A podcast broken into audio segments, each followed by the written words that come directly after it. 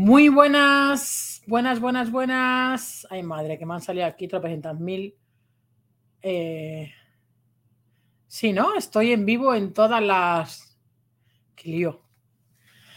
Bueno, ay, que me he retrasado tres minutos y me está dando aquí el, dando el toque eh, la plataforma. Bueno, buenas tardes a todos y a todas. Eh, voy a hacer este directo que va a ser muy, muy breve. Vamos a hablar de algo muy interesante. Algo eh, que viene a raíz de una persona que me preguntó una cosa sobre el libro. Eh, por cierto, recordar que ya mismo se termina la preventa. Os, os voy a dejar con la, con la intro de un minuto, que es muy molona. Y, vengo ahora en un minuto para hablaros de algo que creo que es muy, muy interesante y, creo que es algo que es muy, muy necesario que tengamos en cuenta. Ahora vengo.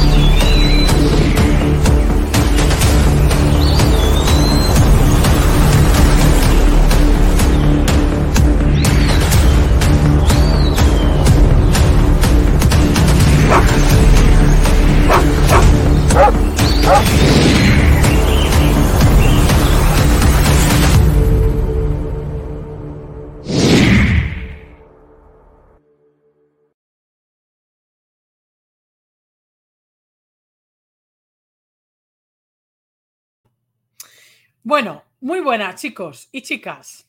Eh, hola, Rosy, hola, Keno. Em, os voy a comentar una cosita. Oye, el otro día me hicieron una pregunta con respecto al tema del libro. Ya sabéis que estoy promocionando eh, la saga Desafía la Reactividad, que se compone de tres libros. El primero ya está escrito, está en fase de preventa con una serie de regalos y una serie de eh, beneficios que tenéis toda la información en desafialareactividad.com. Bien, Em, he titulado este vídeo en, Deja de querer hacer tantas cosas con tu perro. ¿Por qué, por qué, por qué digo esto? Mirad. Eh, hola, Ito. Uy, Cristina Rivera. ¿Ito? El otro día me preguntó una persona que si en, este libro eh, habían pautas, ¿vale? Y en este libro, en la página 119, empiezan las pautas ¿vale? El capítulo de las pautas. Aquí os hago una, algo como una intro para que tomáis conciencia. Y luego hay 1, 2, 3, 4, 5, 6, 7, 8, 9, 10, 11, 12. Explico 12, 12 pautas, ¿vale? Aquí en, el capítulo de pautas, aquí eh, hago un pequeño índice, ¿vale? De las pautas que vamos a tener que, que vais a tener que tener en cuenta. Pero, ¿por qué hilo esto de las pautas con el título de por qué eh, no deberías de hacer tantas cosas con tu perro? Porque estamos muy mal acostumbrados. Estamos mal acostumbrados a que constantemente tengamos que hacer, hacer, hacer, hacer, hacer, hacer, hacer, hacer, hacer. Cuando digo hacer, hacer, hacer, hacer, hacer, me refiero a que parece que tenga que hacer yo, la persona, el humano, obligatoriamente algo físicamente con el perro para aplicar una pauta. Y esto no, es, no siempre es así. No siempre es así. De hecho, hay algunas de las pautas que no tienen nada que ver con que hagas tú directamente algo físicamente con tu perro, pero que en cambio son pautas que son muy importantes a la hora de ayudar a tu perro a manejar la reactividad. ¿Vale? Hay muchas veces que me preguntan, vale, pero cuando hago esto, o sea, cuando pasa esto, ¿qué tengo que hacer? ¿Qué tengo que hacer? ¿Qué tengo que hacer? ¿Qué tengo que hacer? ¿Cómo tengo que premiar? ¿Cómo qué tengo que dar? ¿Qué tengo Y es como que, ¿qué tengo que tengo que? Y es un estrés. Digo, ay, Dios, vamos a relajarnos un poquito. ¿Sabes? No siempre tenemos que hacer cosas de manera activa. Y esto lo, voy a, voy a hacer una bifurcación en dos sentidos. Uno, en el sentido de directamente de pautas, eh, sea el trabajo que tengamos que hacer con el perro. ¿Vale? Y dos, en el tema de que no tiene nada que ver con las pautas, o sí, lo podemos encadenar, pero tiene más que ver con el hecho de que eh, parece que tenemos en la cabeza la idea de que tenemos que estar constantemente haciendo cosas con los perros y nos olvidamos de una cosa, de una de las cosas más importantes que tenemos que hacer con nuestro perro. Y es simplemente el estar presentes y el estar tranquilos. Hay mucho perro desquiciado, hay mucho perro sobreexcitado, hay muchísimo perro estresado y esto también muchas veces tiene que ver con el constante y constante y constante hacer y hacer y hacer y hacer. Y no siempre hay que hacer.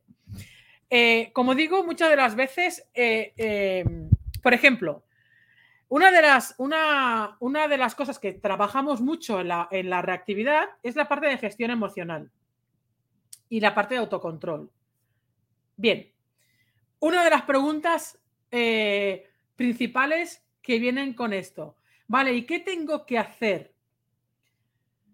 Es que precisamente una de las cosas en la, en la pauta de en la pauta, eh, cuando tenemos que trabajar en la gestión emocional del perro, o sea, ayudarle a que gestione emocionalmente situaciones o bien la propia gestión emocional nuestra, no tenemos que hacer nada de manera activa o de manera física, sino que tenemos que hacer un trabajo nosotros interno y procurar que ese trabajo interno nuestro, aquí, aquí, ese trabajo interno nuestro va a ayudar al perro a que él mismo haga un trabajo interno suyo, pero que físicamente no se ve, exteriormente no se ve. ¿Qué quiero decir? que no es aquello de, no, mira, le tengo que sentar, le tengo que tirar, le tengo que decir, le tengo que premiar, le tengo que, le tengo, le tengo, le tengo, le tengo. Y a muchas veces lo más importante que tenemos que hacer es esperar. Esperar, esperar de manera tranquila. Y esto se nos olvida y se nos olvida muchas veces. Entonces, eh, claro que hay pautas, como digo, ah, no me acuerdo el número que he dicho, que 12, 13 pautas he dicho. Claro que hay un montón de pautas aquí que, que, explico en el libro que tenemos que tener en cuenta a la hora de trabajar la reactividad del perro, pero no todas las pautas que vais a ver van a ser, van a ser que tengáis que hacer cosas de manera activa, sino cosas que tenéis que tener presentes sí o sí en la relación y en los paseos con vuestro perro que os va a ayudar a gestionar la reactividad de vuestro perro. A veces el hacer menos y el, gestionar más es mucho más efectivo que el hacer de manera constante. Es decir, el ahora le tengo que sentar, ahora le tengo que decir, ahora le tengo, le tengo. Em, de verdad, es todo mucho más sencillo que todo esto. No, no caigamos en la trampa de... Esto tiene que ver mucho con el tema, con el adiestramiento en sí, ¿no? Como el adiestramiento en general, que es constantemente hacer, hacer, hacer. Es, es hacer premiar, castigar, hacer, castigar, premiar, hacer, castigar, premiar, hacer, premiar, castigar. Y, eh, no, en, la, en, en, el trabajo que tenemos que hacer de autocontrol y gestión emocional, una de las cosas que menos tenemos que hacer es el hacer. Tenemos que eh, saber esperar, pero ojo, que esto tiene su truco. Esto no es tan fácil como, ah, solamente es esperar. No, sí, no, ¿vale? Es saber cómo tenemos que esperar, de qué manera tenemos que esperar nosotros a nivel nuestro y procurar que esa espera le proporcione y le dé la herramienta a tu perro de una buena gestión del entorno. Y esto lo podemos casar con muchas de las eh, pautas. La gestión de la correa, las distancias, son, eh, son aspectos muy importantes que tenemos que tener muy en cuenta a la hora de ayudar a nuestro perro a gestionar eh, emocionalmente las situaciones eh, reactivas. Una vez más, recordemos por me vez o como se llame, el hecho de que la, reactividad, tiene un componente, emocional extremadamente alto. Por lo tanto, una de las cosas que más tenemos que trabajar con el perro cuando digo trabajar, tampoco es la palabra correcta. La palabra correcta no es trabajar. A mí me da mucha rabia muchas veces eh, el lenguaje, porque el lenguaje verbal eh, es muy injusto con lo que queremos decir, con lo que queremos transmitir. A veces no hay palabras para transmitir lo que uno, para decir lo que uno quiere transmitir. Lo que, lo que os vengo a decir en este rollo que os estoy soltando es que, mm, porque es una de las cosas que me encuentro, vale, cuando hago esto y después, ¿qué tengo que hacer? ¿Qué le tengo que decir al perro? ¿Le tengo que premiar? ¿Cómo le premio? Es también, eh, ¿cómo, ¿cómo, te diría? Mirad, mm, mediante la observación, mediante evidentemente el conocimiento de la interpretación de las, de las situaciones que se nos presenten con los perros, mediante nuestra propia gestión emocional, mediante la observación del entorno por parte nuestra. Mediante todo esto, nosotros vamos a, o tenemos, o debemos, e, e iremos adquiriendo bastante sentido común y bastante intuición también de qué es lo que tenemos que hacer en cada momento. Yo lo que pretendo con el libro, con los libros, y esto es una de las cosas que también me comentaron el otro día, no, que mejor presencial. Claro, bueno, claro y no claro. A veces lo presencial es importante, pero a veces no es necesario.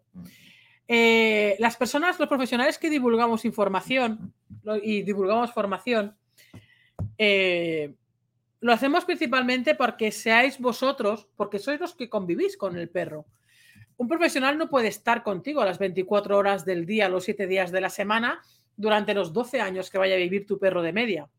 Entonces, ¿qué pasa en esos momentos en los que el profesional no está contigo de manera presencial? Que si tú no tienes el conocimiento necesario, aunque sea mínimo, nadie dice que, que haya que tener una formación bestia de profesional, pero sí que hay una serie de conocimientos en los libros, en las formaciones, en los vídeos, en los podcasts, etcétera, que es extremadamente válido para que vosotros seáis los que tengáis las herramientas y el conocimiento para que cuando se os presente una situación, sea la que sea, con vuestro perro o con otro perro involucrado, sepáis lo que tenéis que hacer. Y esto es importante. Y esto a veces no pensamos no, os quedéis colgando de manera constante de querer un profesional a vuestro lado de manera eh, física, ¿vale? De manera presencial, porque, mira, no será la primera y ni será la última vez en el que voy a sesiones presenciales y el perro no actúa de la manera que supuestamente actúa cuando, cuando mm, sus, personas, sus dueños les pasean. Entonces, ¿qué pasa? Que va el profesional, va allí, invierte su tiempo y resulta ser que el perro no manifiesta el comportamiento que la persona dice que manifiesta. Por lo tanto, difícilmente el profesional va a poder hacer algo ahí en el momento en el que el perro no está manifestando ningún tipo de comportamiento, eh, imagínate, ¿no? Pues reactivo. ¿Vale? Entonces, evidentemente, ahí el profesional no le puede decir nada a la persona, más allá que, que explicarle cuatro cosas, pero no va a poder poner en práctica físicamente nada porque el perro no ha manifestado ese comportamiento.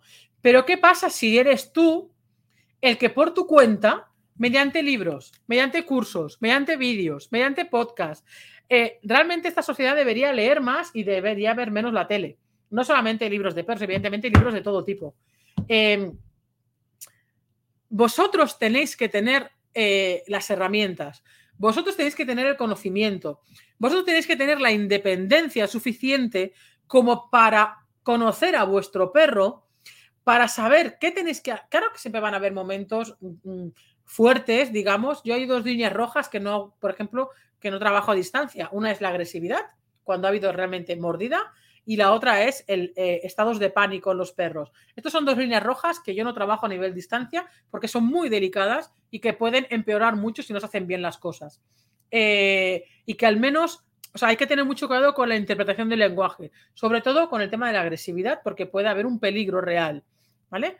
Ah, pero ¿qué pasa? Con el resto de situaciones, sean eh, tema de reactividad, sea tema de miedo, sea el tema de inseguridades, sea el tema de sobreexcitación, sea el tema de frustración. O sea, hay un montón de problemas en la convivencia que no hace falta que un profesional esté de la mano vuestra de manera presencial constante. Es más cómodo, también es más caro, Pero es más, o sea, es, cómodo tener un profesional al lado y que te diga qué tienes que hacer y cómo lo tienes que hacer. Pero no siempre es posible. Uno, porque no hay tiempo suficiente en las visitas presenciales. Dos, porque no siempre, como decía, el perro manifiesta el comportamiento que le preocupa a la persona, por lo tanto no se puede trabajar. Pero ¿qué diferencia hay entre que realmente eres tú quien te formas, en que realmente eres tú quien, quien, quien se empodera de conocer realmente a, a, tu perro. Y cuando digo conocer a tu perro, no solamente conocer a tu perro, es conocer a tu perro, pero sobre todo una de las cosas más importantes que tenemos que hacer es saber conocer el lenguaje del perro en general, porque hemos de saber interpretar el lenguaje del perro, el lenguaje de los perros en los diferentes contextos en los que, en los que nos movemos. Siempre en un parque, en la calle, no solamente, no solamente las cosas dependen de nuestro perro. Es más, las decisiones que podemos y debemos tomar o no tomar van a influenciar, van a estar muy influenciadas en función de lo que tú sepas interpretar de la situación que está pasando. Y esto no puedes ir de la mano de un profesional constantemente de manera presencial, a no ser que como pareja tengas a un profesional del mundo del perro, que entonces la tienes las 24 horas del día. Pero, pero, pero muchas veces no es así. Entonces, de verdad que sois vosotros los que tenéis que hacer. Y no penséis que es constantemente el hacer, hacer, hacer, hacer. De verdad que es todo mucho más sencillo de lo que parece.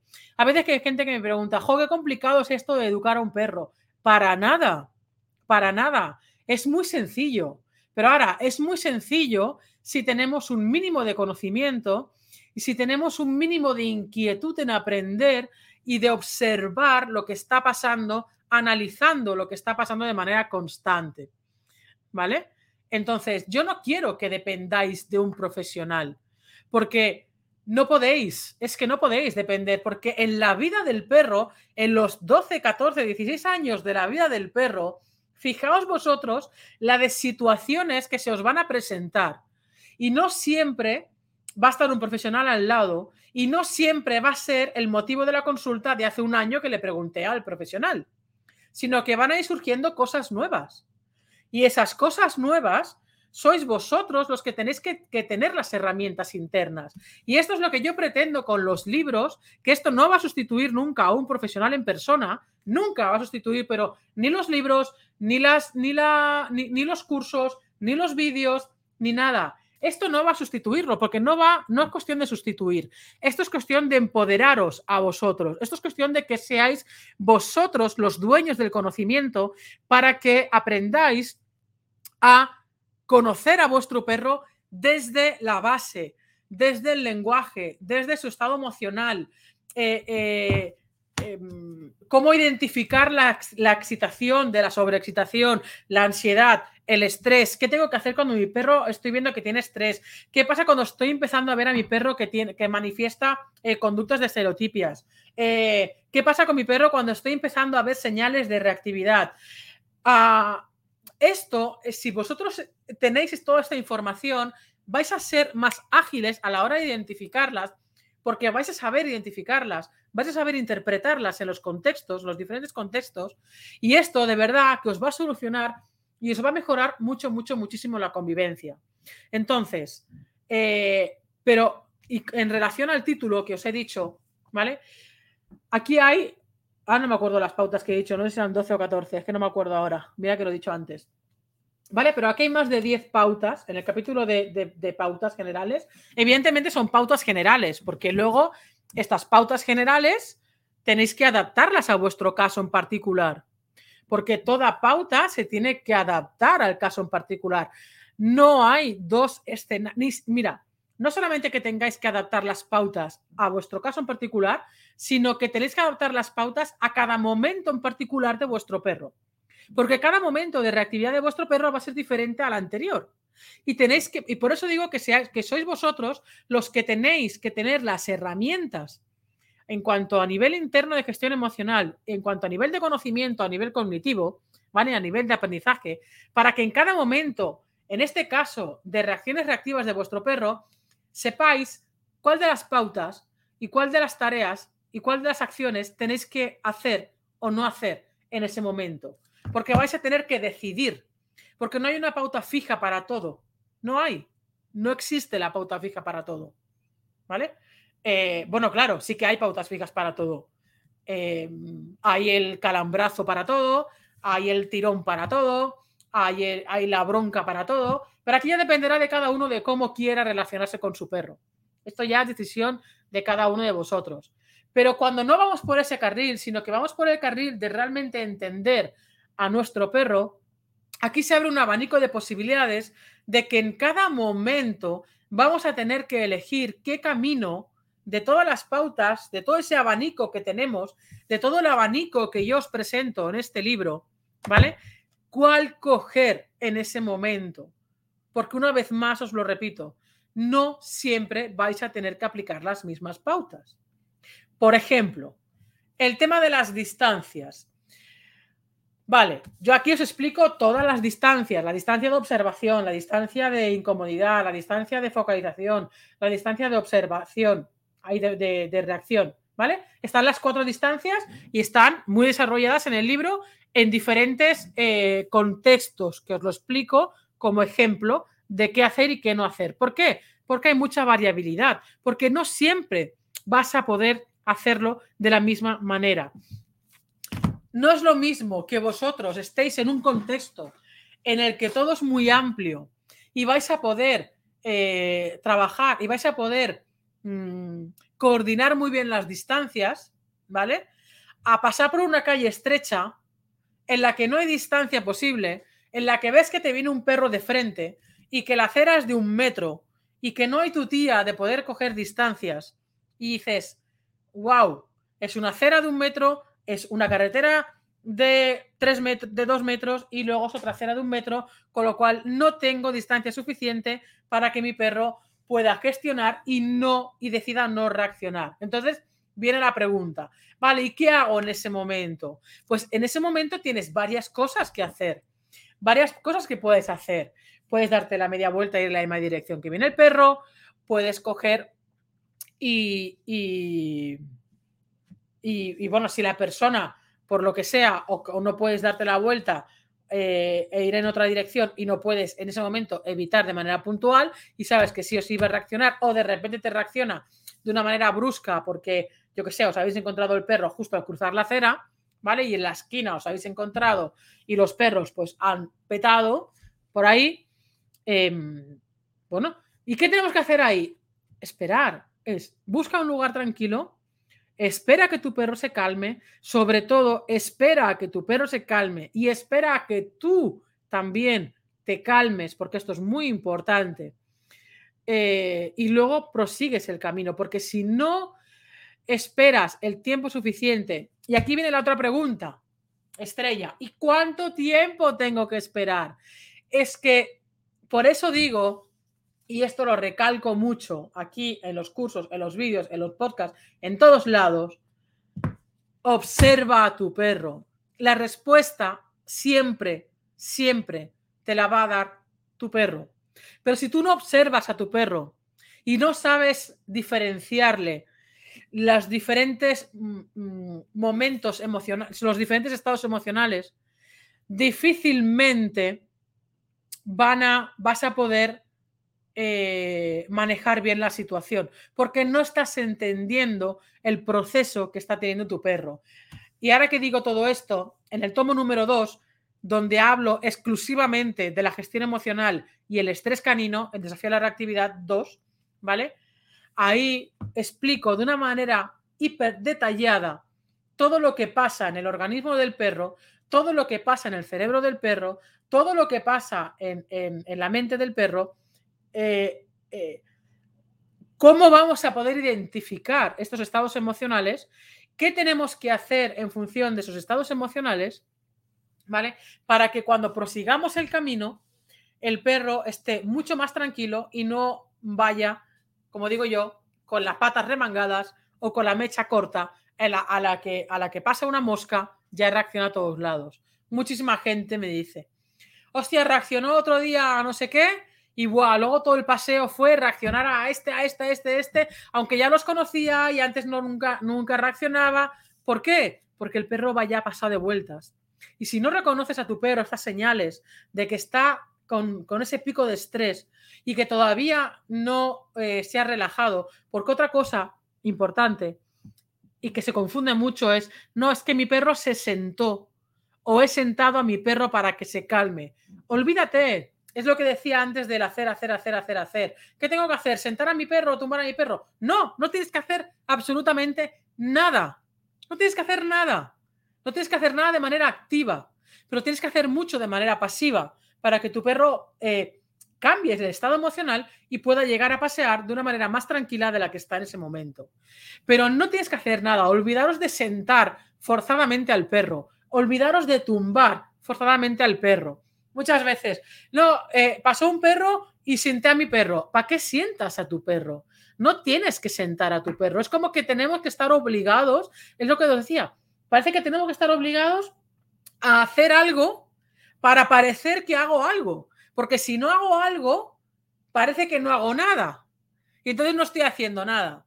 Y la parte más importante tuya que va a recibir tu perro no es el hecho de que tú le sientes o no le sientes sino que va a ser el hecho de cuán tranquilo estés, de cuán seguridad, cuánta seguridad le vas a transmitir y cómo estás gestionando tú esa situación. Eso es lo que al perro le va a importar y no el que le sientes o le dejes de sentar o que le tumbes o le dejes de tumbar. De hecho, a veces esto es mucho más contraproducente, porque una cosa es el estado físico del perro y la otra cosa es el estado mental y emocional del perro. Hay perros que los puedes sentar, hay perros que son muy obedientes, que le dices siéntate y se sientan, pero son un muelle. Son un muelle porque su estado emocional y su mente están a mil por hora. ¿Vale? Aunque nosotros físicamente le obliguemos a sentarse.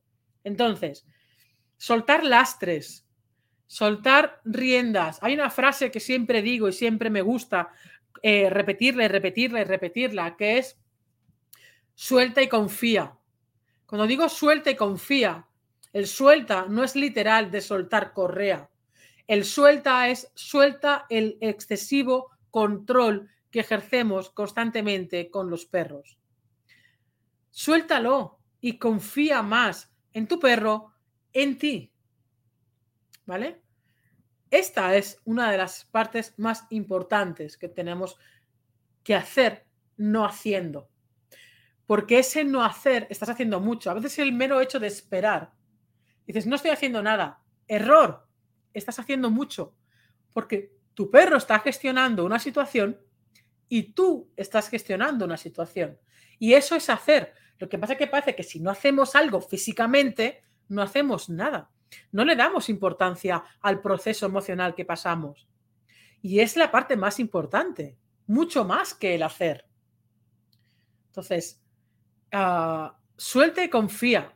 Suelta el excesivo control de tu perro y confía más en ti y en tu perro. Pero no vas a poder confiar ni en ti ni en tu perro si no tienes las herramientas internas. Y no vas a tener las herramientas internas si no estudias, si no te formas, si no te informas y si no, eres, eh, si no tienes una mente inquieta en realmente entender a tu perro y entender a los perros de una manera básica. Porque leerte este libro o leerte la trilogía o leerte 20.000 libros de perros eh, no te va a dar un máster.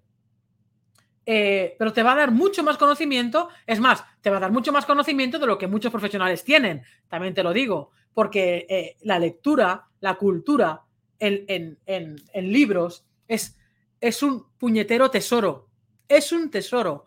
Aquí hay una información súper valiosa. En los tres tomos de la saga al completo hay una información súper valiosa. En un montón de libros de compañeros, que yo me he leído también unos cuantos, eh, de compañeros de profesión, se aprende un montón, es oro pulido.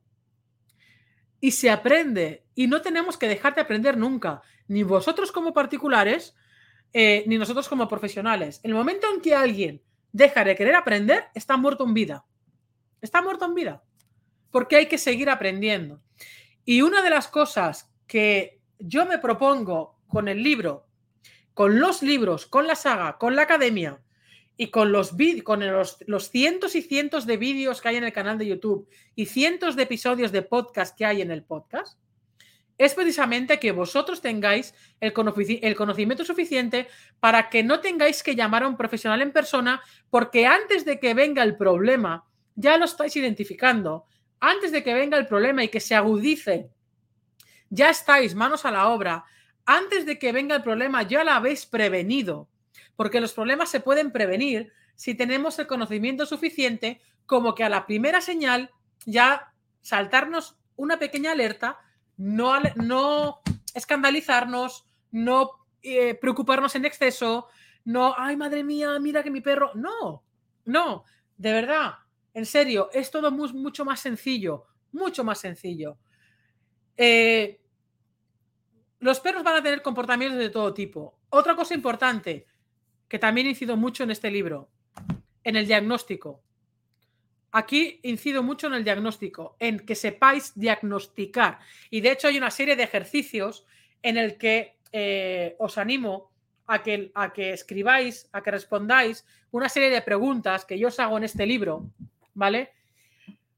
Para que realmente observéis a vuestro perro e identifiquéis y diagnostiquéis si realmente, hablando, si hablamos de reactividad en este caso, si realmente es reactividad el comportamiento de vuestro perro, o es instinto, o es una reacción de miedo, o es una reacción de sobrecitación, pero que no llega a ser reactividad, etcétera. Porque recordar que un mal diagnóstico significa aplicar una serie de pautas que son erróneas. También os digo, la gran mayoría de pautas que hay aquí escritas, la gran mayoría, por no decir casi todas, bueno, de hecho la gran mayoría, casi todas es lo mismo, la gran mayoría hay algunas que son exclusivamente de reactividad.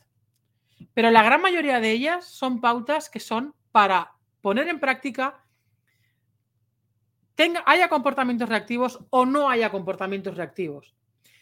Es para todo tipo de situaciones, porque son pautas que tenemos que tener presentes de manera constante en cada paseo con nuestro perro y en la propia convivencia con nuestro perro.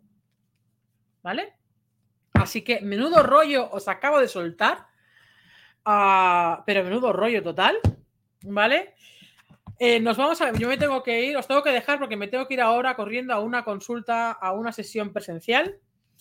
Entonces, desafialareactividad.com. En pocos días se termina la fase de preventa.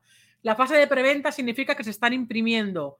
La semana que viene me llegan los libros impresos y empezaré a enviarlos a todas las personas que estáis pidiendo y que estáis reservando el libro o la saga al completo. El libro se empieza a entregar la primera quincena de mayo, eh, se empiezan a enviar, ¿vale? En cuanto me lleguen, yo empiezo a ponerlos en los sobres que ya he pedido, los meto aquí dentro, os pongo la etiqueta y ya le para vuestra casa, ¿vale? La saga al completo. Eh, la saga uno, que, la saga que se compone de tres libros. Las personas que estáis reservando la saga al completo, que solamente podéis eh, en, España peninsular, el primer tomo os lo envío ahora, la primera quincena de mayo, y los otros dos tomos os lo envío final de septiembre, principio de octubre. Contar más bien principio de octubre. ¿Vale? Entonces, esto para la saga al completo. La preventa, tenéis tres ebooks de regalos, la llamada cachorro y nutrición natural.